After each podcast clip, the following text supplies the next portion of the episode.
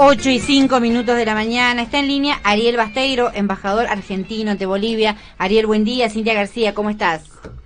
¿Qué tal? Buenos días, un gusto hablar con ustedes. Lo mismo, gracias por atendernos. Bueno, estamos frente, por un lado, al aniversario del, del, gobierno de Luis Arce, de Lucho Arce en Bolivia, con toda la recuperación que ello implica. Y por otro lado, Ariel, queríamos charlar con vos sobre la ruta cada vez más clara del contrabando de armas, de municiones a Bolivia en apoyo al golpe de Estado contra Evo Morales.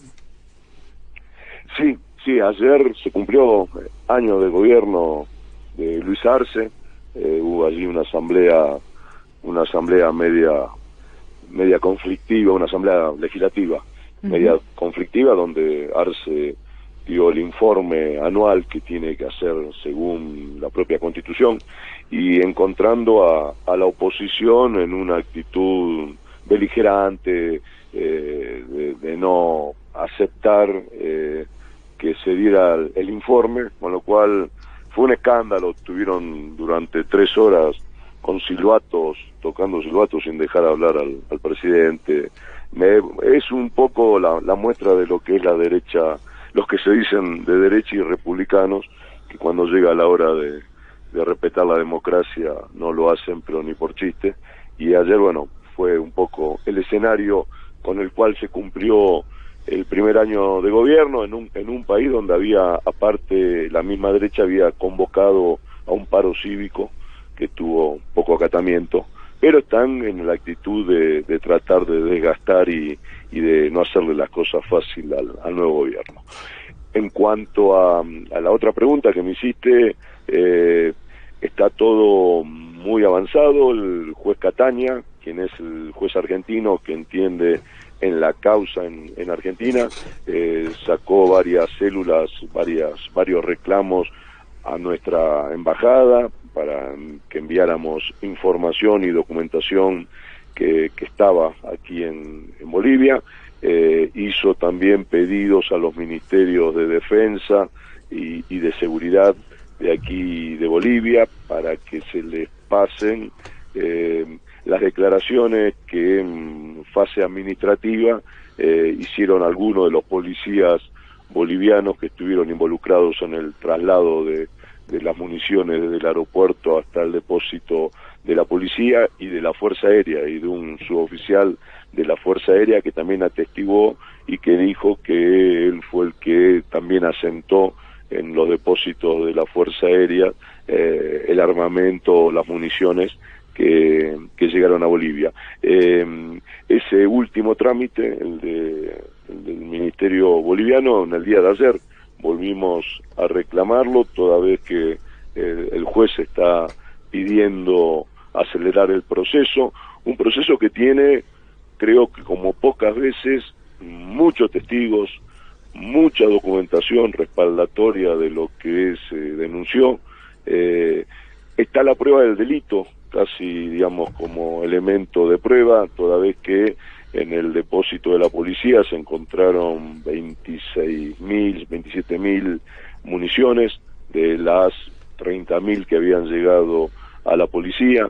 Eh, hay, hay, como nunca en otros casos, muchos elementos como para poder avanzar rápidamente en un proceso judicial, eh, con muchos imputados, con eh, ya testigos o imputados que se empiezan a, a, pasar la pelota, a, a, decir o a acusarse mutuamente, el caso de Caliba, que era el gendarme Sí. Eh, que estaba a cargo el contacto de la gendarmería aquí es en muy Bolivia, fuerte es muy, sí Ariel sí. recordemos la, la, audiencia que estamos hablando con Ariel Basteiro embajador argentino en Bolivia es muy fuerte el tuit no ayer o las declaraciones de, del ministro Martín Soria hablando de que los gendarmes, las declaraciones de los gendarmes confirman como bajo el pretexto de custodiar la Embajada Argentina en La Paz, Macri y Bullrich, estoy leyendo textual las palabras de Soria, los utilizaron como mulas para contrabandear un arsenal para apoyar el golpe de Estado en Bolivia. Sí, como mulas, pero encima no, por lo que también se prevé en lo que dicen algunos de los de los gendarmes como mulas y no la avisaron. A las mulas normalmente le claro. es un acuerdo de parte. Acá, acá en secreto fue porque muchos de los gendarmes dicen que cuando suben al, al, al Hércules ven dos bultos muy grandes, de dimensiones muy importantes, en la empalizada del avión, que nadie sabía de quién eran, quién los había subido, eh, qué era eso, no eran de ellos. Por eso cuando bajan en, en La Paz, en, el Alto, eh, dejan esos bultos ahí.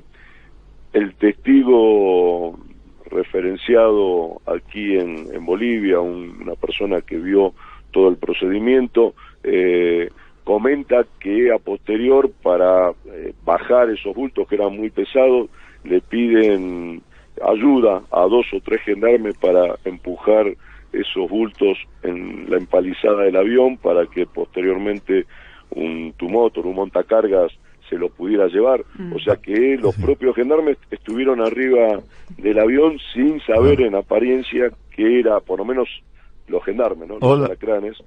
No sé, si era si era el jefe, pero sí los gendarmes no sabían que llevaban esos bultos que iban en el avión que venían ellos. Ariel, te, habla Luis Rusten, ¿cómo te va?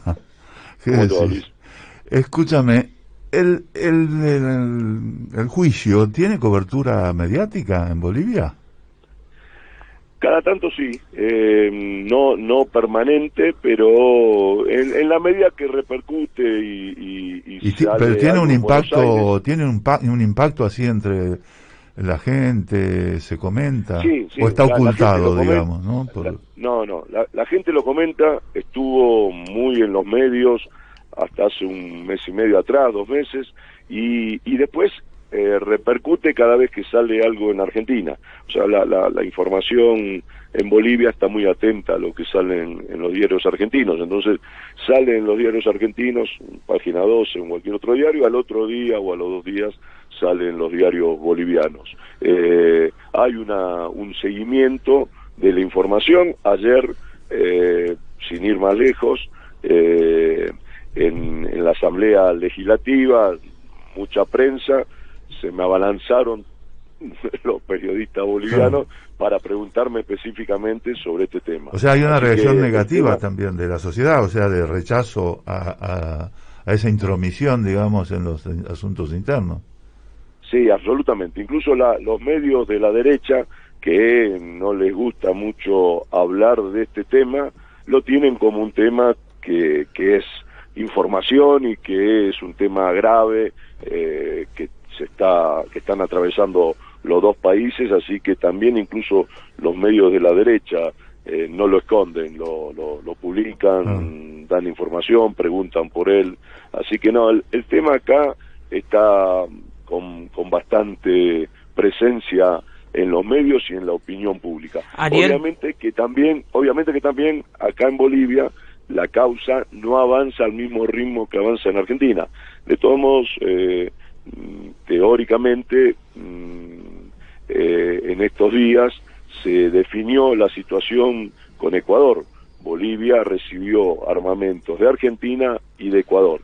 Y en la semana pasada terminó en prisión el responsable de recibir los, eh, los las municiones o los gases lacrimógenos de Ecuador teóricamente en los tiempos que maneja la justicia boliviana ahora van por la investigación de las municiones argentinas, que mm. tiene, en este caso, tiene dos detenidos acá, el general Tercero Lara y el comandante de la policía Yuri Calderón. Así que eh, la cosa también aquí en Bolivia empieza a moverse a partir de ahora, todo hace suponer. Ariel, ¿cómo estás? Emanuel Herrera te saluda. Quiero aprovecharte que te tenemos al aire para preguntarte por una diferencia entre Argentina y Bolivia en torno al envío de gas a nuestro país con esta sanción que Integración Energética impuso a eh, yacimientos petrolíferos de allí de Bolivia. ¿Cómo está la situación eh, con el gobierno boliviano?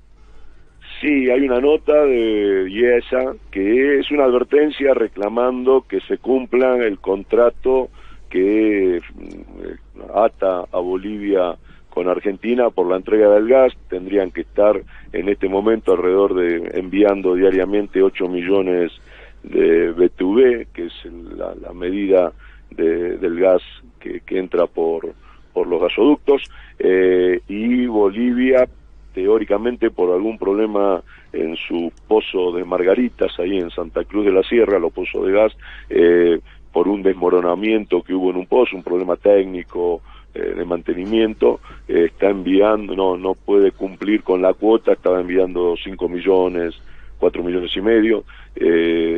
Argentina reclama fundamentalmente los funcionarios de IASA porque también es su obligación cumplir o hacer cumplir el contrato entre las dos empresas. Eh, y teóricamente Bolivia plantea que esta semana soluciona la situación y normaliza el envío. Mm. Yo no sé si la, la, nota que se envió, la denuncia eh, de la multa, va a tomar cuerpo o se soluciona apenas eh, se normalice el envío. Mm. Ariel Basteiro, agradecemos este contacto con la M750. No, gracias a ustedes y hasta la vuelta. Hasta la vuelta. Ariel Basteiro, el embajador argentino ante